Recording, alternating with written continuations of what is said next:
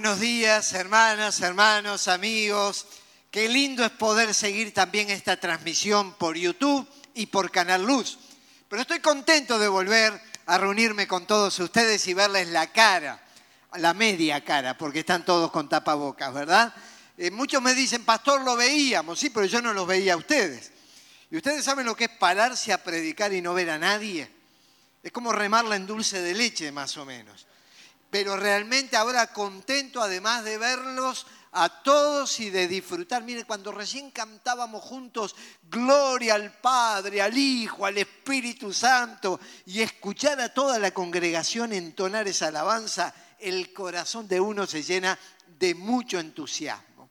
Hay una palabra que el Señor puso en mi corazón durante esta semana. Seguramente surgió a partir de lo que escucho de las experiencias humanas, de lo que me toca ver en la vida.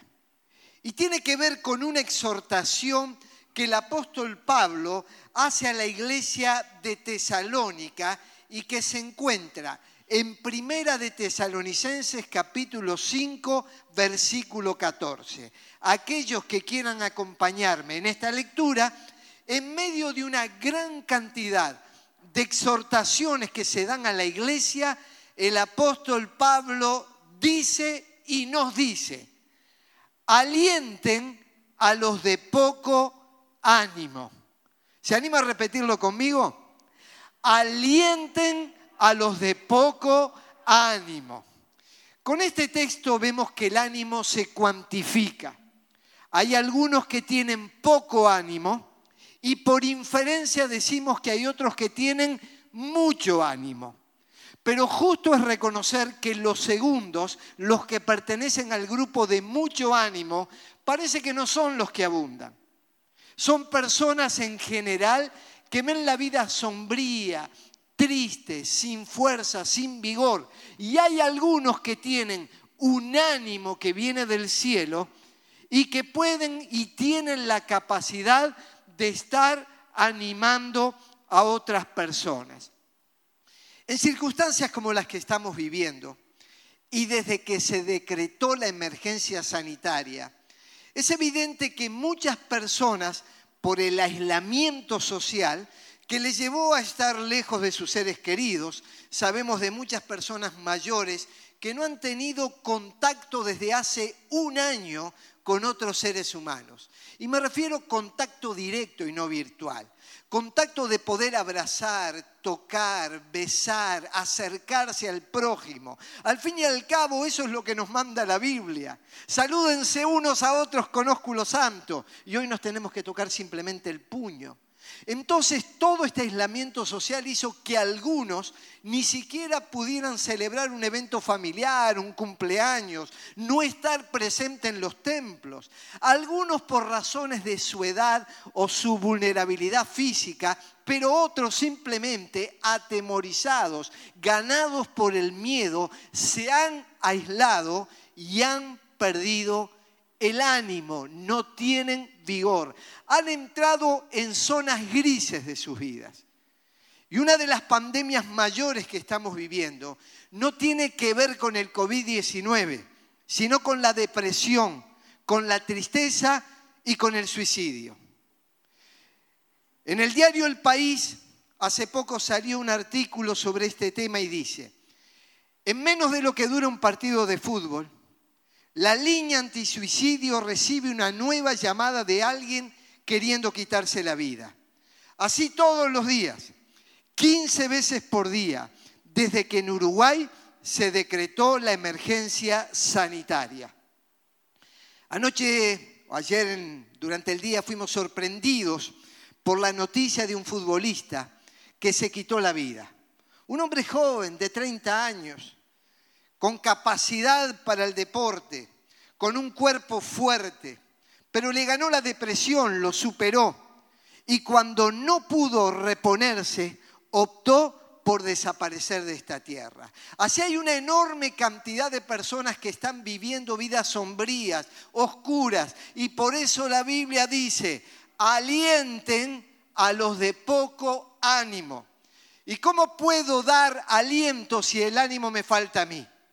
En definitiva, tengo que estar animado por Dios, inspirado por Él. Y cuando me lleno de la presencia de Dios, del gozo de Dios, de la esperanza de Dios, entonces soy un agente de bendición, de transformación, de esperanza y de aliento para otras personas. Pedile a Dios que te llene con el Espíritu Santo. Y cuando el Espíritu Santo llena tu vida, el fruto es amor, gozo, paz, paciencia, benignidad, bondad, fe mansedumbre y templanza. Tu vida va a tener equilibrio, tu vida va a ser un elemento inspirador para alentar a aquellos que tienen poco ánimo. En tiempos en que no había canales de YouTube, ni redes sociales, en tiempos donde no había tapabocas, ni alcohol en gel, la iglesia se congregaba siendo perseguida. Nunca fue fácil congregarse. Siempre hubieron motivos para dejar de reunirse. Y es allí que el autor a los hebreos dice, pensemos en manera de motivarnos unos a otros a realizar actos de amor y buenas acciones. Y no dejemos de congregarnos como lo hacen algunos, sino animémonos, alentados a los de poco ánimo, sino animémonos unos a otros. La iglesia es una enorme fuente motivacional, un gran lugar para recibir ánimo, fortaleza, esperanza. Y esto surge, entre otras cosas, de la comunión unos con otros. Hoy estamos con tapabocas y alcohol en gel. Cuando se escribió este versículo, estaban en las catacumbas reunidos porque estaban siendo perseguidos. Y sea cual fuere la situación, dice el escritor a los hebreos, si ustedes buscan la comunión, buscan el estar juntos, van a animarse en la fe y van a realizar buenas obras. El ánimo precisamente se define como fuerza o energía para hacer, resolver o emprender algo. Así que cuando nosotros tenemos recursos interiores, no es necesario que nos estén motivando de afuera. Nosotros vamos a tener emprendimientos. Y los emprendedores en este tiempo, en el mercado laboral, en el mercado económico, son muy cotizados. Se caracterizan por animarse a generar proyectos, ponerlos en marcha y asumir con autonomía y responsabilidad las consecuencias que de ellos se derivan. Mucha gente en este tiempo se transformó en un emprendedor. Cuando algunos vieron lluvia, se pusieron bajo un techo y se refugiaron en sus casas. Y otros salieron a vender paraguas. Los dos estaban ante la misma situación y tuvieron que tomar una decisión. ¿Qué hago con lo que me pasa? Y algunos fueron emprendedores, tuvieron vigor para crear nuevas situaciones, imaginar nuevos escenarios. Personas que en sus trabajos se vieron mermados o fueron echados de sus trabajos entraron e incursionaron en nuevos rubros y en nuevas tareas que para ellos eran desconocidos, inimaginables, pero le generó fuente de ganancia. Por eso también la iglesia, que es parte de la sociedad, tuvo que emprender nuevos escenarios, nuevas actividades, dejar de lado algunas cosas que tradicionalmente hemos hecho por décadas y darnos cuenta que el mundo cambió y que por lo tanto esta situación nos llevó no eliminar la esencia de nuestra fe ni nuestras doctrinas básicas, sino comunicarlas de modos efectivos, de darnos cuenta que hoy nuestra fe también se transmite con acciones solidarias hacia el prójimo. En estos días, el lugar del monte, que viven en los refugios, ha recibido decenas de personas que viven en los refugios y que están siendo tratadas ante la sospecha de poder tener COVID-19, para protegerlos a ellos, pero para proteger a los demás. Nosotros teníamos destinado ese lugar para otra cosa, pero las circunstancias nos empujaron a recrear el espacio, a imaginar, a emprender, a decir podemos ser activos, podemos ser iglesia, podemos testificar aún en circunstancias como las que se viven. Y en esta mañana he saludado a personas que han estado en el monte, que han venido de los refugios y que han tenido contacto con creyentes y hoy en esta mañana están aquí con nosotros. La iglesia del Señor, en medio de circunstancias como estas, tiene que vivir también siendo emprendedora. El antónimo de ánimo es el desánimo, que significa decaimiento, desaliento y falta de ilusión y esperanza de conseguir algo. ¿Usted conoce lo que es el desánimo? Bueno, yo le quiero decir que si usted nunca se desanimó, debe ser un marciano más o menos. Todos los seres humanos en algún momento de nuestra vida hemos atravesado el desánimo. Es decir, la falta de vigor, la falta de visualizar un futuro, la falta de esperanza, todos en algún momento hemos transitado por estas sendas oscuras. Esto nos hace en realidad humanos. Y qué terrible sería ser un predicador que intente poner en práctica el versículo bíblico de animar a la gente sin entender lo que es el desánimo. Así que usted y yo que hemos atravesado por todo esto, estamos en condiciones, por la palabra de Dios y por la experiencia, de animar a los que tienen poco ánimo.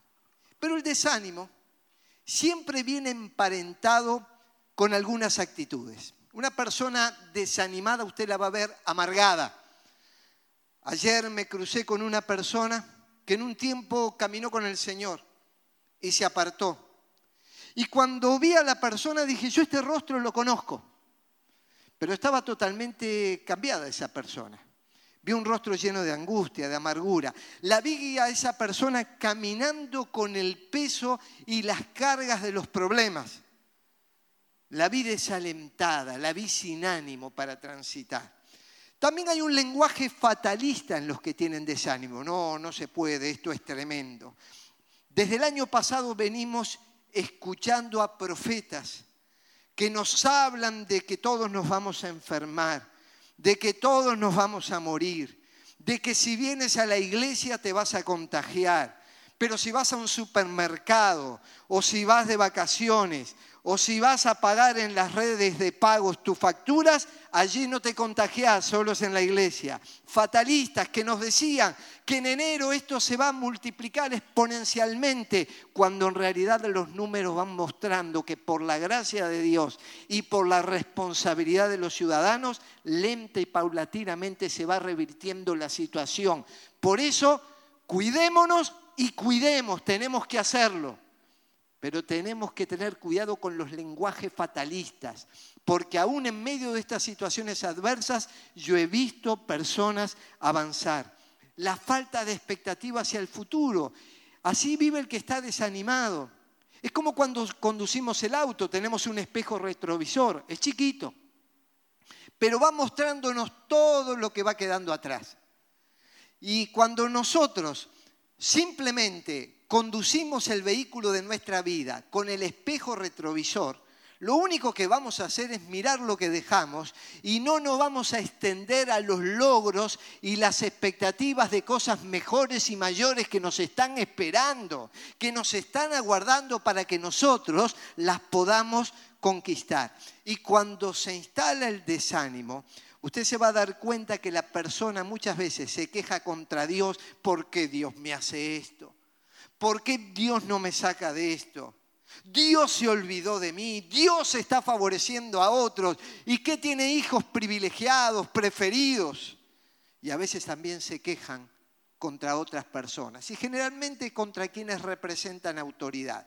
Se quejan contra los gobernantes, se quejan contra los patrones, se quejan contra los líderes de la iglesia, se quejan contra los padres, se quejan contra quien represente autoridad. Y mire, yo lo quiero ilustrar con lo que pasó con el pueblo de Israel. Ellos estuvieron durante siglos como esclavos en Egipto. Simplemente se levantaban cada mañana sin ninguna expectativa para cumplir las rutinas, para sentir el látigo sobre sus espaldas, para apenas tener un mendrugo de pan para sostener con vida y con salud sus cuerpos, donde sus hijos no tenían posibilidad de estudiar, ni generar ahorros, ni recursos, ni prometerles un futuro mejor. Nacían los hijos como esclavos y como esclavos iban a morir. Pero un día Dios mandó un libertador, mandó a Moisés, y a través de este hombre el pueblo fue conducido con una promesa. Van a ir a una tierra que fluye leche y miel van a dejar los años de tristeza, de amargura, de esclavitud y les espera una tierra productiva, una tierra próspera, trabajo, bienestar, van a alcanzar sus sueños, van a tener viviendas propias. Y el pueblo se entusiasmó. Y salió con mano poderosa y hubieron milagros, plagas sobre los egipcios. Atravesaron el mar rojo que se abrió, pasaron por tierra seca. El ejército enemigo fue hundido bajo esas aguas. En mitad del camino vieron milagros, maná del cielo que vino para alimentarlos. Dios estaba con ellos. Pero hubo un momento que pasó lo siguiente. Partieron del monte de Or, camino del Mar Rojo, para rodear la tierra de Don y se desanimó el pueblo por el camino y habló el pueblo contra Dios y contra Moisés. ¿Se acuerdan lo que yo les decía? Las señales del desánimo. El desánimo no se produce al comienzo, ni se produce al final de un objetivo. El desánimo aparece en la mitad de la carrera. Esto pasa en la vida espiritual. Cuando nos entregamos a Cristo, obtenemos el perdón de los pecados, la presencia del Espíritu en nuestras vidas. Empezamos a vivir con plenitud, venimos a los cultos, alabamos, adoramos, servimos, nos entusiasmamos. Pero a veces a mitad de camino aparece el desánimo y nos invita a volver para atrás. Jesús tenía una gran cantidad de personas que le seguían. Y en un momento ellos vieron milagros de Jesús, vieron cómo se multiplicaban los panes y los peces, cómo se abrían los ojos de los ciegos, cómo se levantaban los paralíticos, vieron cómo Jesús caminaba sobre las aguas y empezaron a seguir a ese Jesús de poder. Pero cuando Jesús empezó a poner los puntos sobre la I, y empezó a hablar de las demandas del reino y la obediencia que debían a su nombre, dijeron, uy, es dura esta palabra, ¿quién la puede oír? Y de allí en adelante muchos comenzaron a volver para atrás. Y Jesús mira a los dos y les dice, ¿ustedes también se quieren ir? Se habían desanimado muchos en el camino. ¿Y se acuerdan lo que dijo Pedro? Señor, ¿a quién iremos? Solo tú tienes palabras de vida eterna. El ánimo y el desánimo no están lo que pasa fuera de nosotros, sino dentro de nuestro corazón. Es una pulseada entre dos fuerzas en las cuales no hay un resultado neutro, sino que hay un vencedor. O el desánimo termina derrotando al ánimo, o el ánimo termina derrotando al desánimo. Y esto tiene que ver con la actitud y las decisiones que tomemos. Muchos volvieron para atrás, pero Pedro dijo, yo voy a seguirte, Señor, porque tú tienes palabras de vida eterna. A veces se desanima la gente en un emprendimiento comercial. Al principio bien, pero cuando aparecen las primeras luchas, las primeras carencias, da ganas de volver para atrás.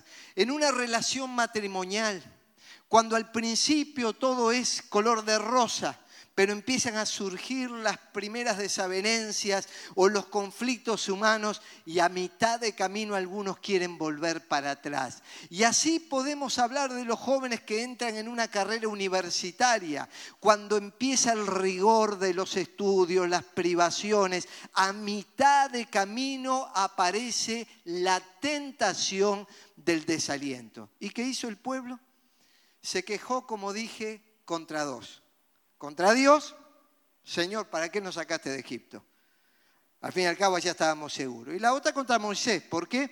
Porque representaba el liderazgo y representaba a quien conducía el pueblo. Por eso yo les voy a hablar ahora de este pasaje, de los muchos y los pocos que aparecen en aquellos que se desaniman, en los pueblos que se desaniman.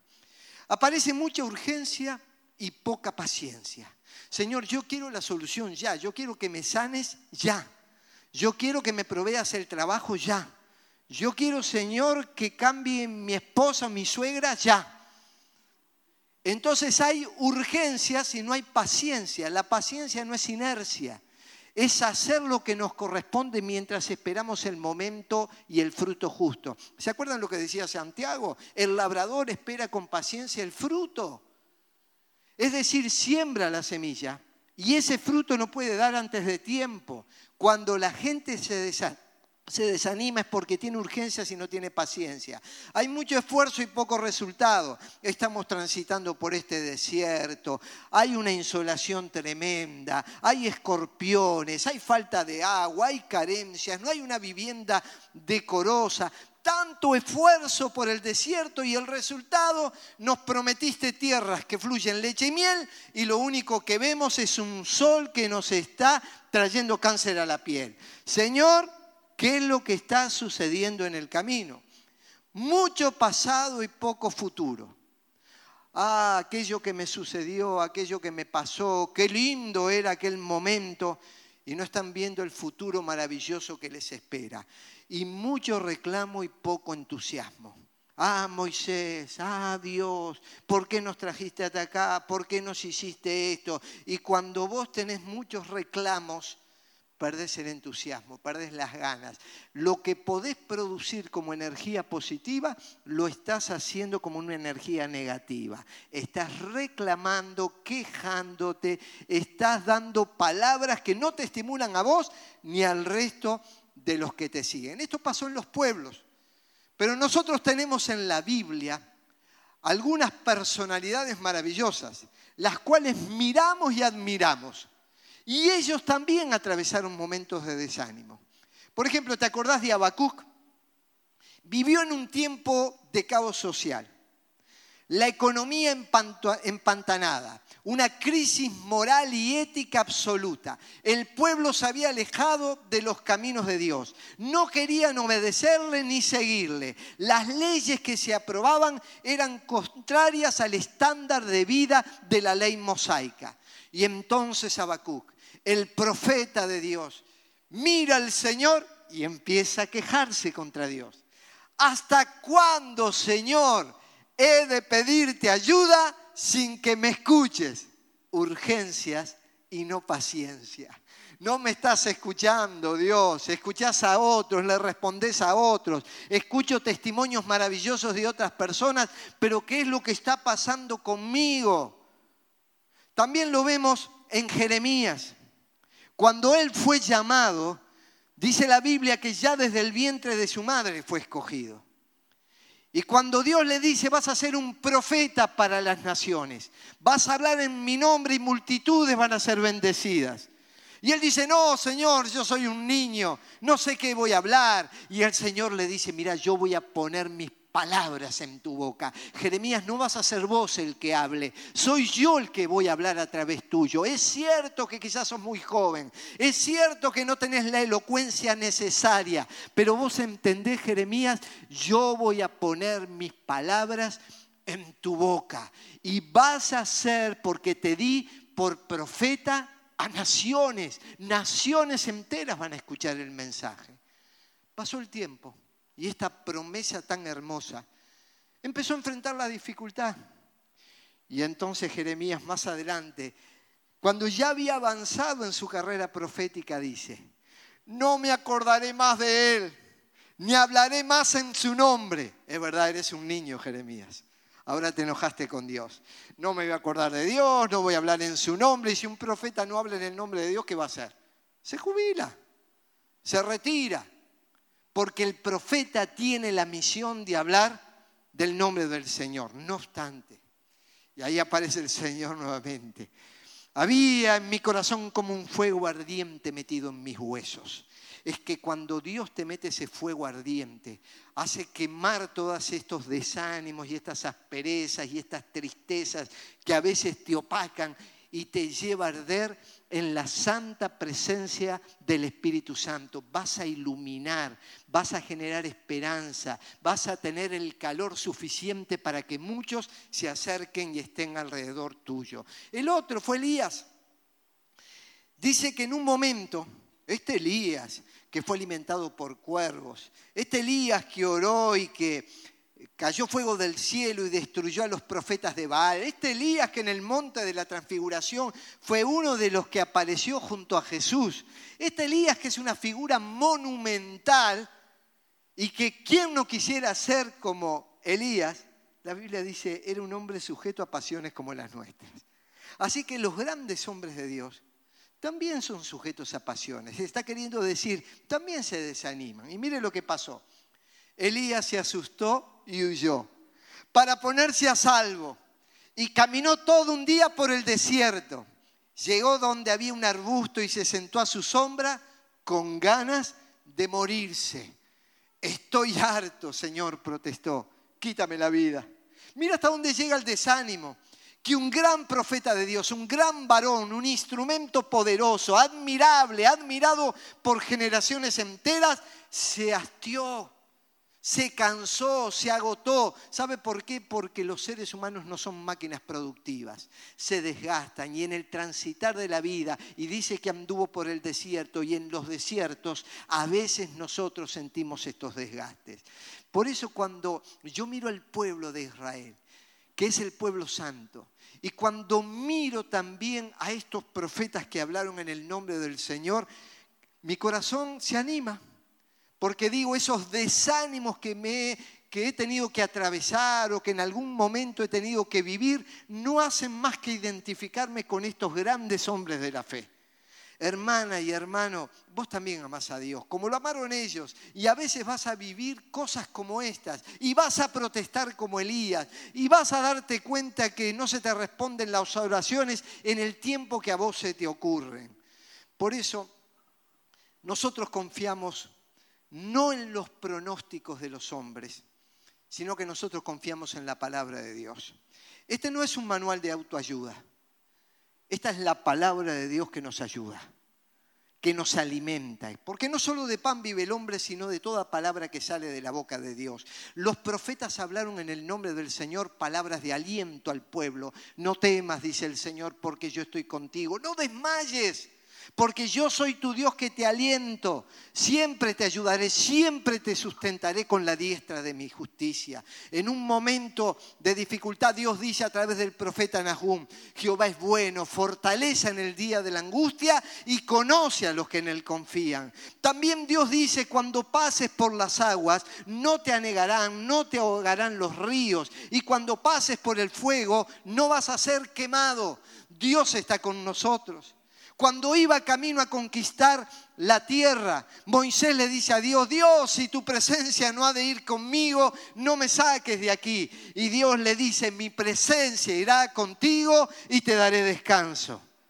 En todos los momentos, los profetas que hablaron en el nombre del Señor transmitieron ánimo porque estaban animados por la gracia de Dios.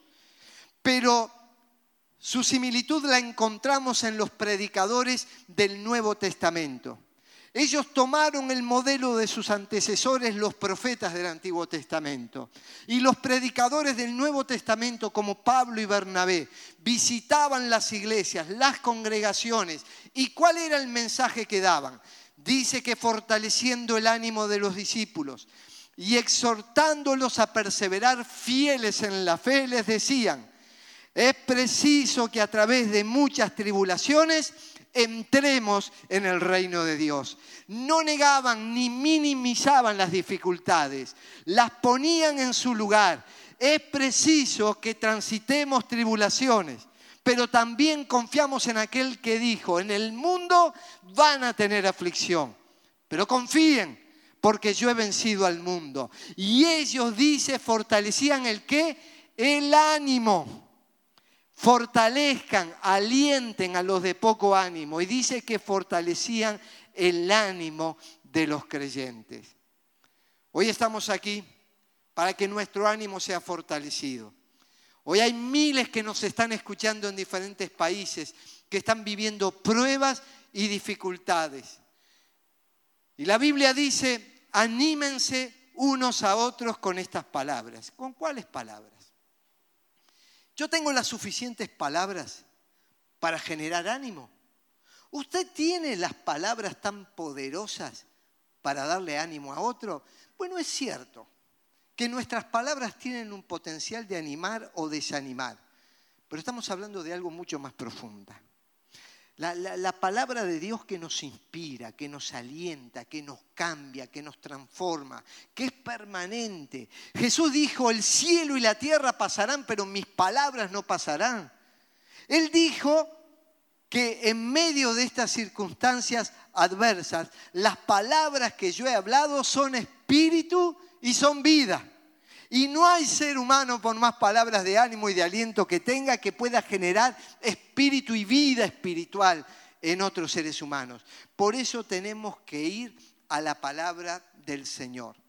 Cuando vamos a la palabra de Dios, yo te voy a decir todas las cosas que van a pasar. Te va a librar del ayer para brindarte un mañana. ¿Cuántas personas viven atadas a recuerdos tristes? Tienen una adicción a evocar las cosas que le dañaron. Personas que solamente recuerdan lo que palabras dañinas llegaron a su corazón. Personas que han sido lastimadas por otros, abusadas, personas que han sido estafadas. La Biblia dice, olviden las cosas de antaño.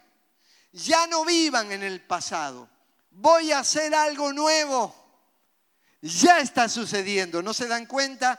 Estoy abriendo un camino en el desierto y ríos en lugares desolados. Dice Dios, ¿para qué seguís mirando hacia atrás? ¿No te das cuenta los milagros que te esperan? ¿No te das cuenta los ríos que se están abriendo, los caminos que yo estoy generando? Y a su tiempo y a su momento, todo eso que te parece hostil se va a transformar en fácil porque yo estoy contigo. Te va a dar vigor cuando no existe. En los días pasados, yo le entregué un calendario La Buena Semilla a una economista que tiene que tomar responsabilidades que afectan la vida de muchas personas en el país. Cuando se lo entrego lo hago con una carta y le digo, yo no quiero invadir su especialidad. Pero quiero contarle que Dios es un Dios que se encarga de romper todos los axiomas matemáticos. Porque a nosotros nos enseñaron que cero por toda cantidad, ¿cuánto es? Andan bien de matemática. Cero por toda cantidad de cero. Eso es lo que nos enseñaron. Pero la Biblia dice, Él da esfuerzo alcanzado y multiplica las fuerzas al que no tiene ninguna. Es tremenda la matemática de Dios. No tenés ninguna fuerza, sentís que te desgastaste, sentís que te caíste en el camino, Él multiplica y no multiplica por cero las fuerzas. Te va a dar fuerzas enormes, gigantescas. Él está con nosotros como poderoso gigante, dice la Biblia. Y dice que vamos a tener fuerzas como la del búfalo. Yo nunca vi un búfalo, pero quiero imaginarme. Por la duda no me quiero encontrar con un búfalo pero dice que vamos a tener esas fuerzas y ese vigor. Te va a llevar al canto entusiasta eliminando el desánimo. El pueblo de Dios es un pueblo que canta, en Israel hay un libro entero, los salmos, que expresan alabanza. David celebraba el culto a Dios, gozaba su presencia. Dice, aclamad con júbilos, aplaudid delante de su presencia, canten con gozo. Yo me alegré con los que me decían a la casa del Señor iremos. David era un salmista que nos inspiró y nos alentó a buscar a Dios. Pero en un momento el pueblo vive el exilio. Y ese pueblo que cantaba llega a Babilonia. Y dice, junto a los ríos de Babilonia, allí nos sentábamos y aún llorábamos, acordándonos de Sión. Sobre los sauces en medio de ella colgamos nuestras arpas.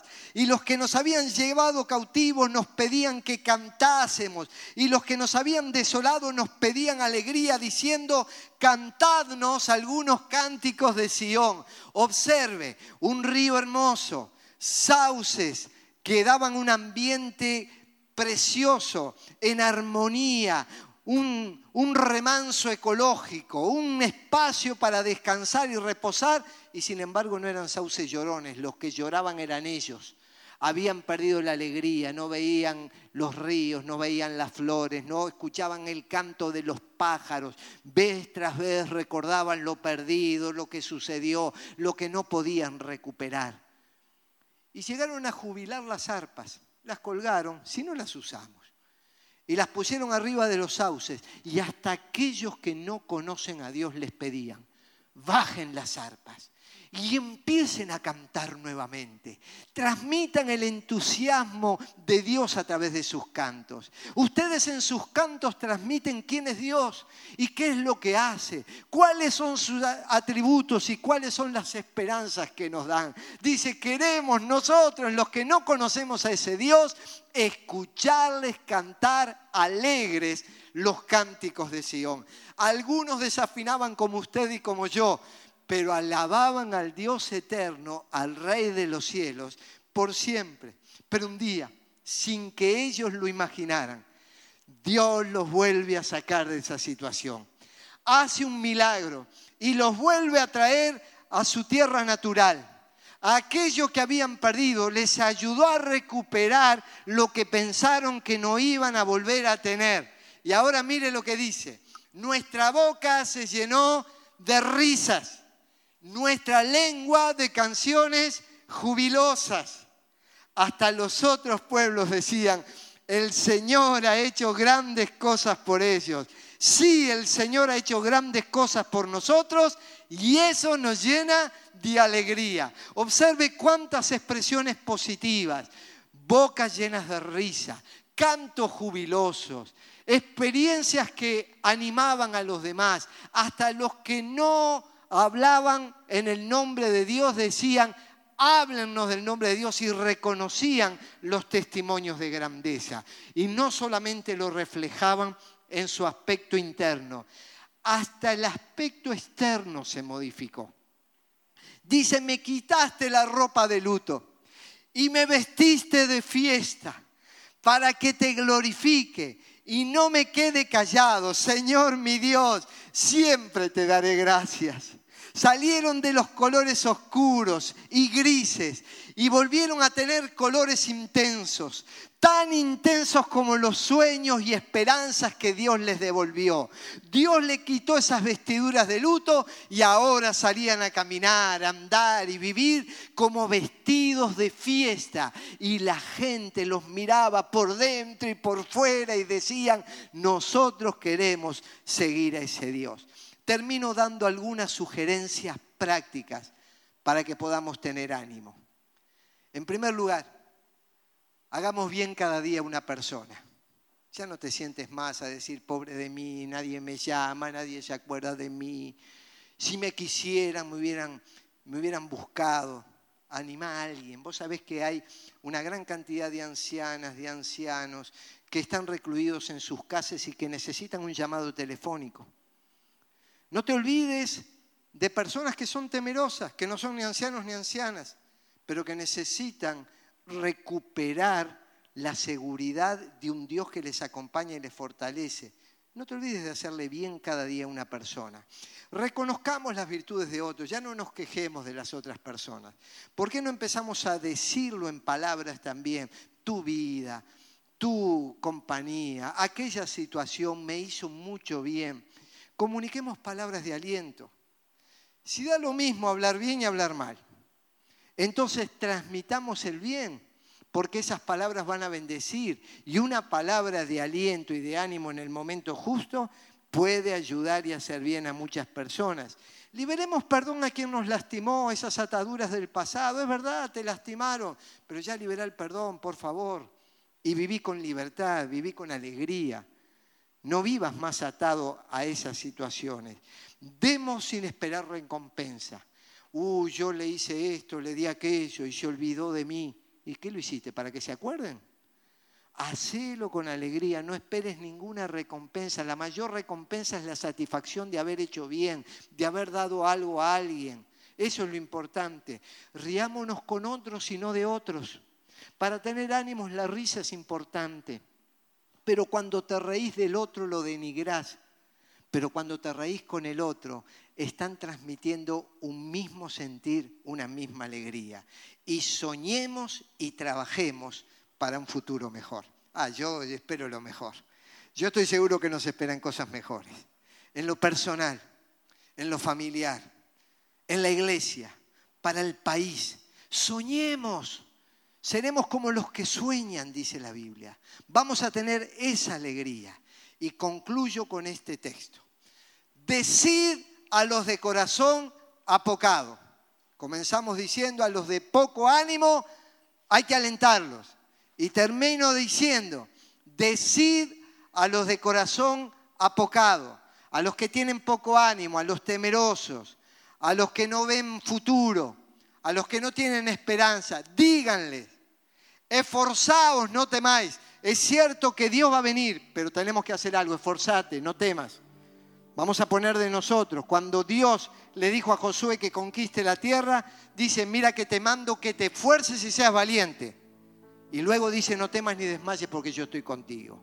La promesa de estoy contigo venía acompañado de esfuérzate y sé valiente. Y Dios nos dice, esforzados no temáis. Y los redimidos de Jehová, los que han sido perdonados, los que tienen a Cristo en el corazón volverán. Vendrán a Sion con alegría. Gozo perpetuo será sobre sus cabezas. Tendrán que gozo y alegría y huirán la tristeza y el gemido. Cuando la tristeza y el gemido vean el gozo de Dios en, en, nuestras vidas, vean la presencia del Espíritu Santo, vean nuestra fe y confianza en el Dios eterno, omnipotente, omnipresente y omnisciente, cuando la tristeza y el gemido lo vean, van a huir. Pero no huyas tú despavorido, esfuérzate y sé valiente anímense, anímense y animen a los demás. La gran clave de estar animado es saber que cada día mi vida tiene propósitos para el reino de Dios y puedo animar a uno. Si puedo animar a uno, fue suficiente para cumplir ese día el texto que nos invita Pablo a poner en práctica.